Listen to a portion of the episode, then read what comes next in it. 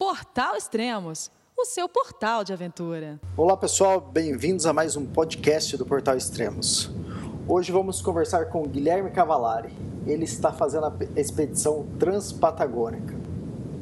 Guilherme, onde você está nesse momento e quantos dias de expedição até agora já, já se passaram?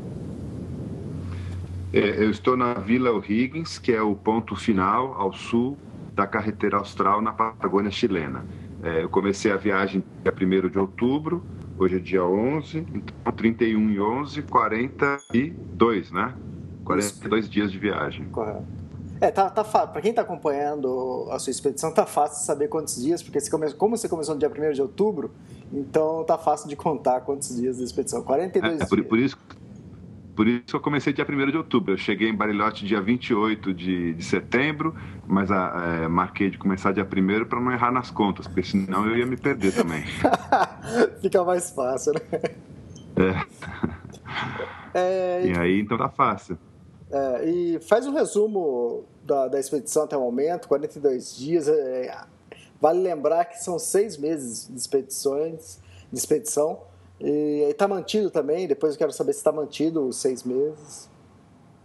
É, então, está é, mantido, a intenção é terminar dia 31 de março, em, onde eu comecei, em Barilote, é, e ter percorrido algo em torno de 6 mil quilômetros em, em mountain bike e, e, fazer vários roteiros de trekking ao longo do caminho.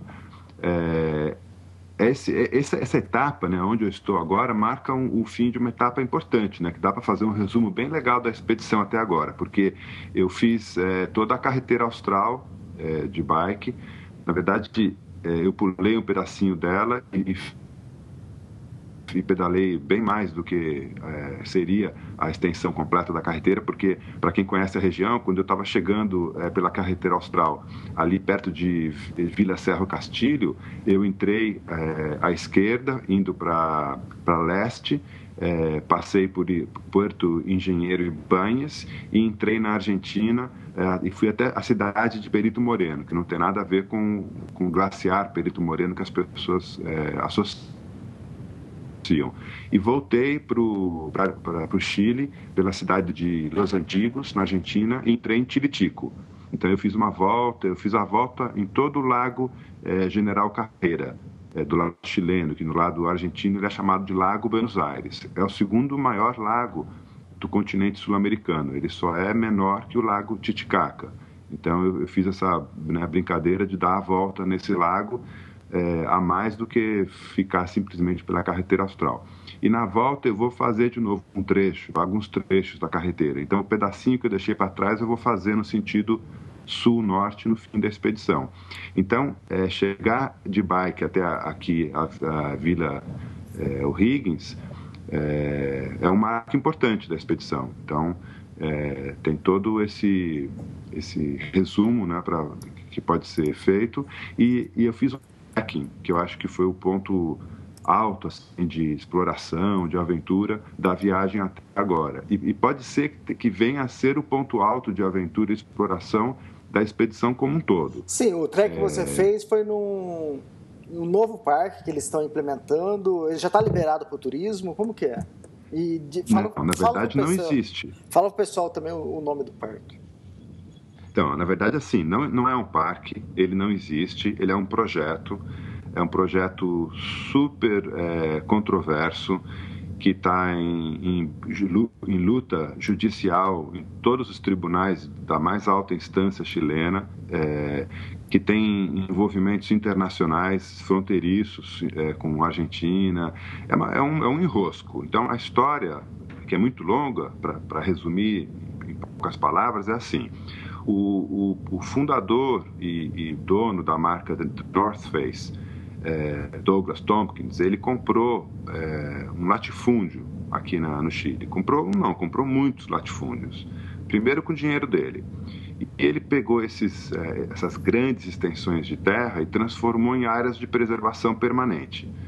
E, e o passo seguinte foi transformar essas áreas de proteção permanente em parques nacionais, que ele doou para o governo chileno. E aí, uma vez doado, as, as extensões de terra passam a ser reguladas pelos órgãos competentes é, e respeitar as leis vigentes no, no, Chile. Bom, ele fez isso com o Parque Pumalim, é, na região ali entre é, Puerto Monte e, e, e Chaitén, né, que foi destruída por um vulcão anos atrás. Então, essa região toda, é, ele construiu o Parque Pumalim. Ele comprou uma área gigante no litoral do, do Oceano Pacífico é, e, formou, doou para o governo chileno e hoje é o Parque é, Nacional, é, como é que chama ali? Não é o Higgins, bom, daqui a pouco vem o nome. É, mas foi uma extensão de terra gigante que ele doou, que é o, o mais novo Parque Nacional chileno. Esqueci o nome da, da, região. Mas aí o que aconteceu? Ele foi comprando aos poucos é, uma área de terra muito grande num lugar chamado Vale Chacabuco, que fica entre duas grandes, duas importantes reservas nacionais chilenas, que é ao norte a Reserva Nacional Lago Jainemene, Jainimene e abaixo ao, ao, sul a Reserva Nacional Tango. O que eu fiz foi um trekking é, de cinco dias ligando é, a Reserva Nacional Jainimene, o Vale Chacabuco e a Reserva Nacional Tamango. E isso que eu publiquei no, no, no, blog, acho que você no Extremos até divulgou também, né? Isso. É, o nome do parque é Parque Patagônia, não é? É, o projeto é Parque Patagônia, porque o que, que, é, o, que, que o Douglas Tompkins e, e a, e a é, Conservação Patagônia, que é a instituição que ele, que ele representa e criou, o que, que eles querem? Eles querem integrar é, essas três grandes áreas, porque é, elas são geograficamente muito representativas da flora e da fauna da região, que é uma região muito rica é, em uemules, que, são, que é o cervo andino, que está em risco de extinção e é um animal simbólico no Chile. É uma região muito rica em puma, é, em, em, pássaros, é, em orquídeas raras, porque é, essa região toda compreende uma área montanhosa, que é a, área de Jane Mane, é, inclusive com, com, alguns glaciares, representa uma área de lagos é, andinos importante, que é a, a região é, do, de Tamango, e esse gigantesco vale, que era uma das maiores fazendas produtoras de, de, de lã, né, de ovelhas, é, da Patagônia, que tem, que tem todo um envolvimento histórico com a exploração, é, com o pioneirismo na região, porque essa fazenda ela foi, ela foi é, fundada por um grande nome, um grande mito aqui da região, que é o Lucas Bridges, que é um cara que foi o segundo homem branco a nascer é, em Ushuaia, não, não, era uma vila, era só uma, é, um centro de evangelização, né? era um, era um, um ponto é, fundado por, por, por, religiosos britânicos. E esse cara foi o segundo homem branco a nascer lá, o primeiro foi o irmão mais velho dele. Ele cresceu com os índios. Tem uma história linda, maravilhosa, é, iconográfica aqui na Patagônia, que está super bem descrita num livro muito legal chamado El Último Confín de la Tierra. Uh, que é um, uma leitura obrigatória. Então esse cara, ele fundou essa estância uh, Vale Chacabuco, que foi durante muito tempo uma das maiores é, do mundo né, em produção de, de lã.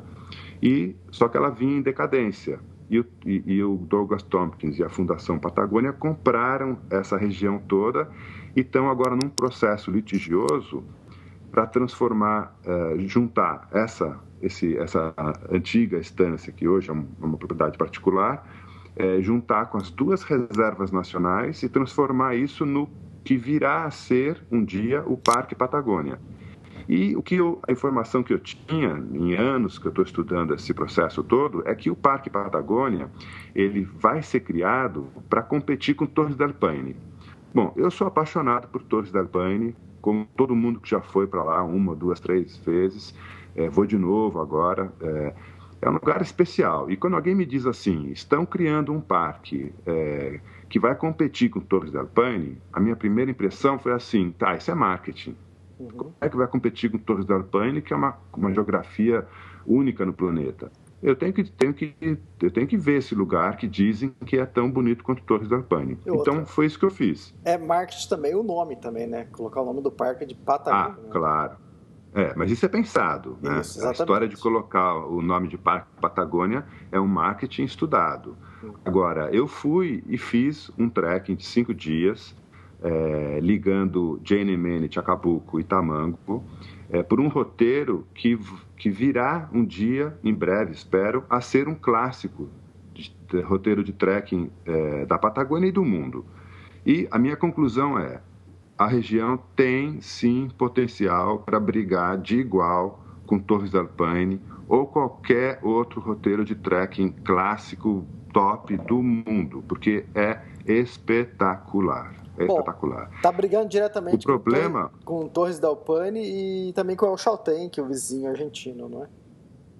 É, bom, eu, eu acho que Torres del Paine bate El Chaltén 10 a 0 fácil, né? Porque Chaltén é lindo, mas é tudo muito pertinho, muito curtinho, são trilhas é, muito rápidas, que o cara vai e volta e, e, e, dorme na cidade. Falta um pouco, sabe, do, do desafio físico, é, de, de, de, natureza selvagem, que em Torres você tem, né? principalmente no lado norte, ali passando por trás da, das torres, Dixon, Perros, Passo. Mas o que acontece é esse trek que eu fiz, ele não existe, ele não está aberto, ele não está marcado, ele não está mapeado, ele não existe. É, eu não posso falar para as pessoas, olha, venham fazer porque é maravilhoso, porque não é assim. É um trekking na base de azimuth, de pegar carta topográfica, bússola, marcar uma direção e sair rompendo o bosque e, e andando por dentro de rios, né, com, com crosta de gelo. É, é assim que é, assim que é o roteiro hoje, porque ele não existe. Não existe nem o Parque Patagônia e não existe nem esse roteiro ligando Jane Mane, é, Chacabuco e Tamanho. O que eu fiz foi é, é, tomar uma rota que vai ser um dia um clássico foi uma coisa na base que eles chamam aqui de romper-palos, né? Eu fui rompendo, rompendo mato. E pior que eu peguei é, justamente uma semana de tempo muito ruim. É, caiu dois dias de muita, muita neve, é, é tardia, né? Porque a gente já está na primavera. E todas as, as, os vestígios de trilha que poderiam haver nesse nesse trekking que eu fiz estavam cobertos por um palmo, dois palmos de, de neve fresca. E nos dois passos que eu tive que fazer para completar o percurso, eu peguei um metro, um metro e vinte de neve. Então, eu afundava até a cintura pra, na neve para poder passar por cima da, né, das montanhas. E tudo sozinho. Eu, não, eu, eu, fiz um trekking solo. É, o que o trek está fazendo, quer dizer, toda essa expedição, pelo menos nesse momento, é nem baixa temporada é, né? Seria até mais do que isso. É, eu tô fora, eu tô fora de temporada. Tá fora então temporada. isso aí atrapalha, atrapalha muito por um lado, né, para quem se eu estivesse buscando companhia, conforto, é, até serviço, né? Eu, eu tô aqui em Vila O'Higgins, tem três restaurantes na cidade, os três estão fechados. Não tem, não tem restaurante. Tudo bem, eu não, não, preciso disso. Eu vou no supermercado, compro e cozinho aqui no, na, no hostel onde eu tô, onde eu tô hospedado. É, mas assim, eu estou fora de temporada. Então, fazer um roteiro de trekking numa região selvagem, montanhosa, é, fria, fora de temporada, foi um risco programado, né? Eu não, não sou não sou marinheiro de primeira viagem, eu sei o que eu estou fazendo, mas foi um risco programado. Eu sabia que eu ia pegar frio, é, sabia que eu ia ficar sozinho né, na natureza, é, sem contato com, com, o mundo externo. Só que assim, foi a primeira vez que eu fiz um trekking tão, tão selvagem, de cinco dias sozinho. Já fiz coisa de fim de semana, de um dia sozinho. E foi uma experiência assim muito, muito rica. Eu aprendi muita coisa é, sobre meus limites, é, senti muito medo, medo, é, medo real de, de me machucar e, e, ninguém conseguir me encontrar. É, várias vezes eu, eu fotografei, inclusive, filmei pegadas de, de pumas é, na trilha que eu estava andando, ou eu acordava e tinha pegada de puma em volta do, do, do, do, do bivac. E claro, né, dá, dá medo, né? Você sabe que está sozinho na natureza e tem um leão ali te circundando, né? É, o interesse do para quem está acompanhando o seu blog é exatamente isso, né? Ah, os textos não se resumem exatamente a falar do, da montanha que você viu, da, da trilha que você pegou, também mais da parte interior sua, né?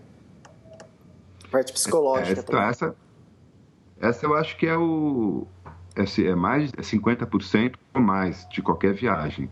É, a viagem exterior, ela é, no final, sempre muito óbvia. Basta um filme, uma sequência de fotos e todo mundo entende o que você viu, que você por onde você passou. Mas a viagem interior é que é que dá a característica de, é, de especial, né, para a experiência da viagem exterior. É, a viagem que acontece dentro da gente, ela é única. Essa não, não tem foto que explique, não tem filme que explique. É, com palavras a gente se esforça muito e consegue pintar um retrato aproximado, mas também não, não é o retrato preciso. E, uma, e, e por que, que eu escolhi fazer um, uma, uma expedição de seis meses de duração? É justamente para conseguir romper é, alguns limites, conseguir quebrar alguns padrões, porque se eu faço uma viagem de mountain bike de um mês, é, eu me adapto muito rápido ao esforço, à necessidade, é, ao desconforto, etc. Mas volto rapidamente a ser a pessoa que eu era, né? Quando antes da viagem. Numa viagem de seis meses, você acaba se esquecendo um pouco de quem você era. E eu acho que a gente é, vem de uma sociedade muito preguiçosa, indolente, acostumada a, a, muito conforto, comodista, consumista. A gente vem de uma sociedade assim, não é, é não é opção nossa, né? E, e, muitos desses valores não, não me servem mais. Eu não quero continuar assim. Eu quero é, faz, eu quero promover uma, uma mudança no meu DNA. Então, essa expedição de seis meses é, também é um laboratório pessoal e, e, e, é a tal viagem interior. Eu quero, nesses seis meses, sair uma outra pessoa dessa, dessa expedição. Uma pessoa mais sintonizada com simplicidade, com valores é, mais, mais claros do que é importante na minha vida, o que não é. É e, e acho que está funcionando. Esse track, pelo menos, me fez rever é, muitos valores, dos mais simples, como, por exemplo, valores é, de, de técnicas. Né? Eu sempre fiz trekking pensando em, ah, preciso manter meus pés secos, preciso é, ter uma roupa limpa para vestir, para dormir, etc. É preciso ter comida quente. Esse trekking me obrigou a rever tudo isso. Eu passei cinco dias com os pés molhados, porque eu andei em cima de neve e rio, por dentro de rio o tempo todo. É, não levei barraca, bivaquei o tempo todo e bivacar a temperatura menos 7, menos 10 é complicadinho, né? Eu acordava todo dia de manhã com um dedo de geada em cima do meu saco de dormir, né? por dentro do saco de bivac. Não passei frio, mas é, porque o equipamento é muito bom e eu tenho as técnicas é, necessárias. Mas assim, estava tudo no limite, sabe? É, isso foi bem, bem legal para rever conceitos, valores, técnicas. Ah, interessante. Depois de 42 dias de, de expedição, qual a maior roubada até o momento? É, é, olha, não teve, não teve nada assim roubada do ponto de vista desconforto, é, risco programado, etc. Real, etc. Realmente foi esse trekking. Esse trekking foi é, tudo ali no, no, limite, né? Porque como não tinha trilha, eu tinha que andar num determinado azimuth, né? Uma direção é, da bússola. É, eu andava por cima de, é, de pedras, equilibrando uma pedra em outra por quilômetros. Então qualquer qualquer pescadinha que eu desse, qualquer falta de atenção, eu podia torcer o pé, cair, bater a canela, bater a cabeça, podia, podia me quebrar feio, né? Então, assim, essa foi realmente é, do que a gente chama na aventura de roubada, né? Mas assim, se você for ver, as roubadas é, é, é que deixam as melhores recordações. Quando a gente se junta para falar de aventura, a gente não fala assim, puxa, eu peguei um dia de sol tão lindo numa praia tranquila. Não, a gente fala, caralho, eu peguei uma puta, uma puta tempestade de, é, de granizo, com vento, e caí da bike, me sujei, acabou a comida. É, é isso que a gente. É essa memória que, que fica né, mais, mais forte. Então, roubada depois que termina e ninguém morre, é, o, é, a, é a recuperação mais forte dessas, dessas viagens em, em contato com a natureza. Então, é, o trekking foi a maior roubada, eu acho. Né? E seria também a, a melhor parte da expedição ou tem alguma outra coisa? Ah, não. É, espero que não, né? Espero que tenha muita coisa legal pela frente. Não, não até, o, até muito... o momento. Foi a melhor parte, o, é, o trek ou... Foi a parte mais selvagem, né? Uhum. Não foi, não, não dá para dizer que foi a melhor, porque eu tive experiências muito legais, por exemplo, conhecendo pessoas. Em Tiritico, eu fiz questão de entrevistar uma, uma autora, uma escritora que eu já conhecia, eu já li dois livros dela, que é uma historiadora amadora chamada Danka Ivanov Wellman, uh, que vive, é, nasceu, vive em Tilitico, é uma senhora de 65 anos, e é diletante, ela, ela não é historiadora por, por, por é, carreira, é uma dona de casa que aos 50 anos publicou o primeiro livro, só que ela dedica a vida dela a estudar a cultura, a história, a geografia da Patagônia. E escreve livros sensacionais. Então eu passei uma tarde inteira com ela, tomando chá, conversando, gravei tudo em vídeo, né, a entrevista.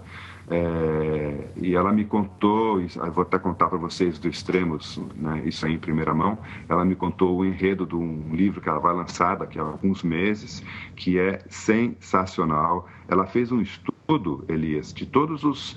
É, eles chamam de bolites. Bolites são, são os, é, as mercearias que, que, existem, né, ainda existem pela Patagônia, é, que, que, que vende comida, vende bebida, vende né, vinho, álcool também, é, e também são pousadas. É, e também são, eram antigamente, onde as pessoas deixavam correspondência. Então, imagina, a Patagônia, é, principalmente a Argentina, é um grande semiárido, é um grande deserto. E aí, assim, é, num raio de 100 quilômetros, só existem algumas séries de fazendas. E no meio disso tudo, vai um cara e monta um armazém. Uhum. Então, o armazém é onde todos os estancieiros se encontram.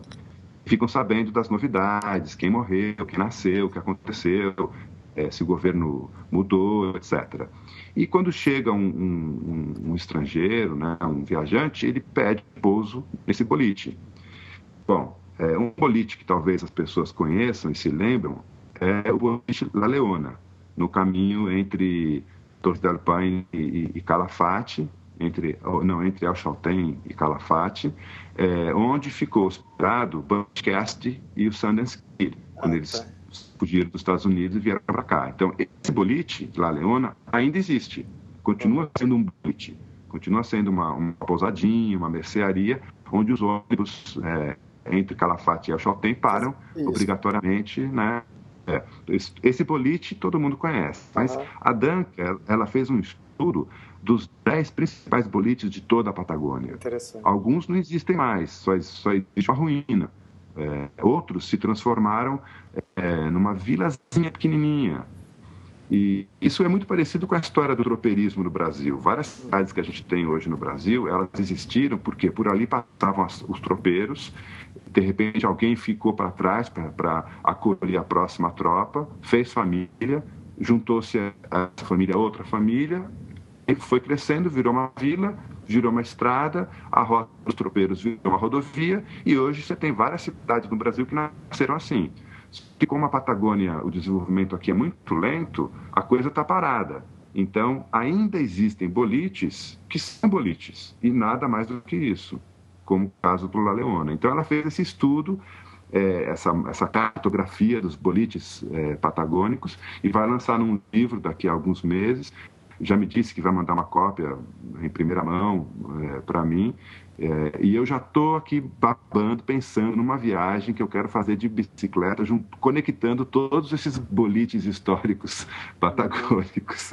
Muito Nem terminei essa, pensei em outra. Mas é assim que funciona, né? sempre tem que ter. A gente está sempre realizando sonho, então tem que ficar criando outros sonhos. Né? É. Interessante. Eu conheci alguns boliches quando eu estive na, na, Patagônia, mas foi só, só de passagem. E... Mas é, o livro dela promete. Hein? Promete. Ela tem, ela tem um livro muito bacana sobre a, é, a história da, da, da de Tilitico, que começou com uma, uma mini guerra é, entre é, ocupantes né, de uso capião e, e, os proprietários legítimos de terra. Ela tem um estudo muito legal sobre, sobre a presença dos o que eles chamam de bandidos yankees, né, o Butch Cassidy, o Sonny Skid e a gangue deles, né, o Dente de Ouro, etc. Esses caras é, ficaram muito tempo na Patagônia e ninguém sabe o que aconteceu com eles. Né? O, o, filme com o Paul Newman e o Robert Redford, que é um clássico maravilhoso, é totalmente fictício. Aquela, aquela morte deles na Bolívia, uhum. aquilo tudo é, é suposição. Ninguém Sim. sabe de, de verdade o que aconteceu. Sabe-se que eles viveram aqui, tiveram uma cabana em Cholila, ali perto de El Bolson, que eu vou visitar mais para o fim da viagem, é, mas eles ficaram muito tempo por aqui. E, e esse grupo de historiadores é, diletantes, né, muito muito competentes, do qual a Danca faz, faz parte, é, do qual é, o Mateu Martinique, que é um historiador muito famoso de, de Punta Arenas, faz parte, é, o Ricardo, esqueci o sobrenome de Barilote que eu conheci, vou entrevistar no fim da viagem também, da viagem também faz parte. Esses caras fizeram um, um apanhado muito interessante da passagem desses bandidos yankees no, é, na Patagônia e descobriram que um deles teve uma, uma filha é, chilena que agora já é já morreu acho e tem deixou herdeiros né netos etc então tem é, o gen é, dos bandidos Yankee é, ficou aqui, permaneceu vivo, né? Sim, muito interessante. Ah, bom, já está um bom tempo já de, de expedição. É, você levou um bom equipamento durante a viagem. Você acha que você esqueceu algo ou levou muita é, coisas a mais? Não, eu, eu acho que acertei. É, se não acertei 100%, acertei 99%, porque está dando certinho. Eu trouxe é, assim na medida certa é, não está faltando nada. Eu tenho sempre que racionar por exemplo roupa eu tenho que racionar tenho que lavar constantemente porque eu tenho três camisetas duas bermudas de, de ciclismo. Então tenho que estar tá sempre cuidando de ter a coisa limpa né? Mas a gente desenvolve técnicas para não gastar roupa então por exemplo é, se eu se eu uso desodorante eu a roupa fica menos empesteada, então eu consigo usá-la mais tempo. Se eu uso é, talco é, nos pés, as meias também ficam menos infectadas, né? E eu consigo usar mais tempo. Então, com, com técnica a gente consegue fazer a roupa durar mais. E o equipamento está dando conta super bem do recado, né? É tudo equipamento ultra, ultra leve, é, bem tecnológico e está funcionando super bem. A bike está é, tá maravilhosa, é uma Scott Scale, está redondinha, está funcionando super bem. Tá, tá tudo em ordem. Isso que eu ia perguntar, é, você está usando o bike trailer. Aqui, aqui no Brasil isso é novidade. É, a maioria do pessoal, quando vai fazer uma expedição assim, usa Alforge, não é isso? E, yeah, yeah, eu uso Alforge, é. Isso, infelizmente. E, é, e qual a diferença? O que, que, que, que você pode dizer para o pessoal? Ah, é radical. Então, assim, por exemplo, aqui na Patagônia, eu só vejo bike trailer. É, de cada cinco ciclistas, três estão de bike trailer. É, tem muita gente que viaja de, de Alforge ainda. Assim, quem é, quem é adepto, apaixonado de Alforge, vai querer jogar pedra em mim. Mas acontece o seguinte, o Alforge, ele leva todo o peso em cima da bicicleta. Então, você, você provoca um estresse por peso e uso em cima é, dos pneus, da roda, dos raios, é, do próprio quadro, porque o peso está todo em cima da bike. O bike trailer não, está tudo fora da bike, está tudo em cima de um, de um é, veículo de transporte à parte. Então você estressa muito menos o conjunto da bicicleta. E por o fato de ser um, um, um carrinho com roda, ele é um peso dinâmico que é completamente diferente de um peso estático, que é o caso dos alforjes. Então, o bike trailer, uma vez em movimento, é, uma vez vencida a inércia, ele não pesa mais os 30 quilos dele, ele pesa muito menos, porque ele está em deslocamento. Nas descidas, ele te empurra, nas retas, ele desaparece, o peso dele não, não interfere muito. E, mas na subida, você está arrastando uma âncora, né? essa é real. Mas que não muda nada na subida não muda nada com relação ao alforge. O alforge são duas âncoras, quatro âncoras amarradas em cima da bicicleta. Não, não muda nada. E eu acho o bike trailer também muito eficiente porque o, o volume de carga é, é, amplo. Então, por exemplo, eu trago é, uma vara de pescar é, de fibra de carbono, desmontada, não sei o que, para fazer fly fishing, para pescar truta e salmão é, nos lagos e, e rios. Agora, é, mesmo desmontada, ela tem, sei lá, uns 50 centímetros de, de, de extensão, assim, de, de comprimento. Para colocar um, um, uma vara de 50 centímetros num alforge, é uma encrenca. Uhum. Ela vai ficar com uma ponta para fora. No bike trailer, ela, ele some. Mesma coisa barraca. Num, num alforge, você não consegue enfiar uma barraca. As varetas têm que ficar para fora. No bike trailer, não. Cabe tudo lá dentro. Então, eu acho que o, o, um, volume, um compartimento de volume grande, né, como o meu caso aqui de 80, 90 litros, comporta, acomoda muito melhor as coisas do Entendi. que quatro é, volumes de 20 litros. Entendi. Ah, nos seus cursos de mountain bike, você já está usando o bike trailer, não é? Já, já. Então, eu tenho uma, uma pequena frota aí de três é, bike trailers que nos cursos que eu dou de técnicas de cicloturismo, eu, eu é, faço um fim de semana com acampamento selvagem, então o cara faz, é, aprende técnicas de pilotagem, de mecânica de emergência, de navegação, de primeiros socorros, de mínimo impacto, mas tudo usando é, é, não, não, só a bike trailer, o cara também usa a Ford, né? Eu, eu, eu levo isso para o curso, mas para o cara entender a diferença e escolher o que é melhor para ele, né? Exatamente. Bom, é... agora está chegando ao fim o, o nosso podcast. Já foram 42 dias de expedição. Com certeza, daqui uns 30 dias, é, início de dezembro, a gente volta a se falar. Mas antes, vamos fazer um ping-pong. Vou falar algumas palavras e você responde de bate-ponto o que, que ela significa para você. Okay? Beleza, manda aí. Então vai. Liberdade. Bicicleta. Paz. Silêncio.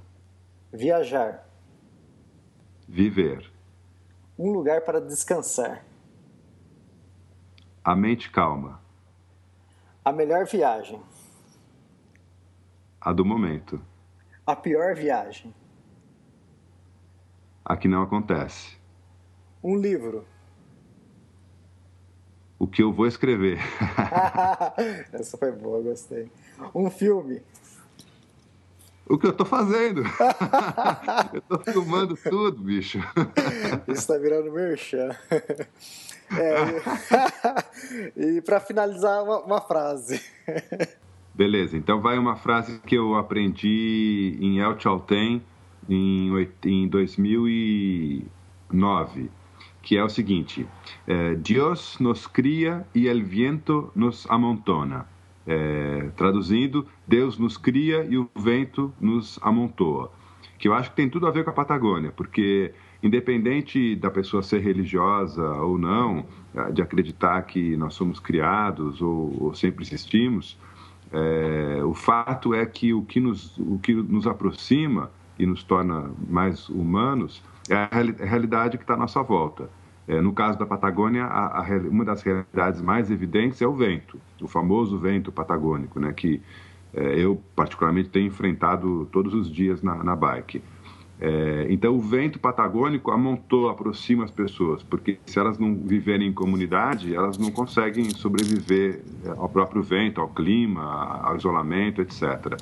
E essa característica de viver em comunidade é, que gera o melhor e o pior do ser humano. O melhor no sentido de, das, das, das relações é, de generosidade, é, de compaixão, de ajuda, de construção, etc. E o pior que é os, o instinto de ganância, é, de levar vantagem sobre o próximo, a destruição da natureza, que são e sempre serão os dois lados da moeda, não só aqui, como em qualquer lugar do mundo. Então, a Patagônia hoje vive um dilema que é a construção ou não de grandes hidrelétricas é, no Rio Páscoa e no Rio Baker, que estão os dois aqui do meu lado agora, que vão gerar é, um, um potencial energético e uma suposta qualidade de vida muito grande para a região.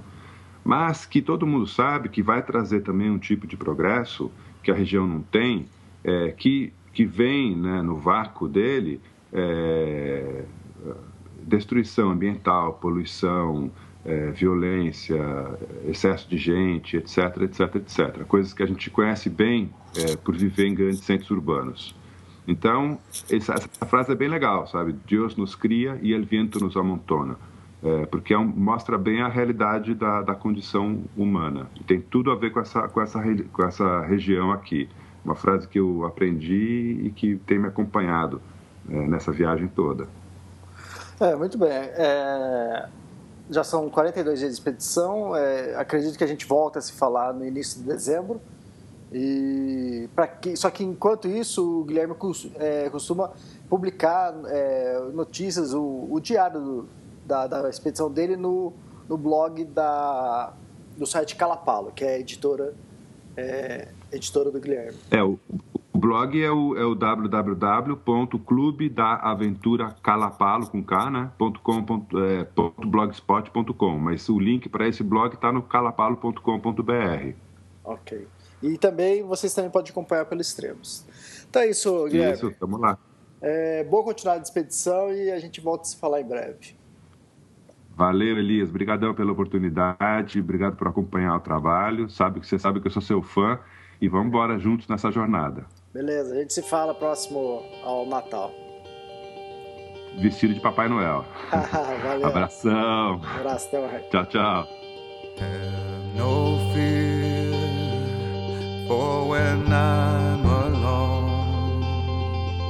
I'll be better off than I was before.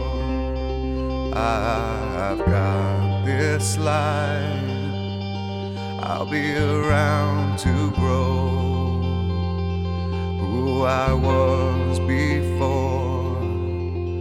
I cannot recall long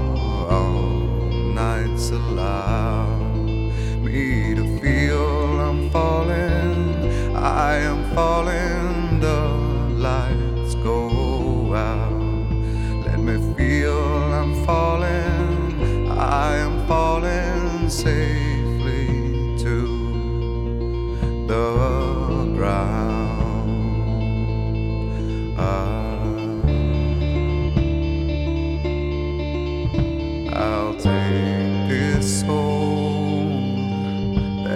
inside me now, like a brand new friend.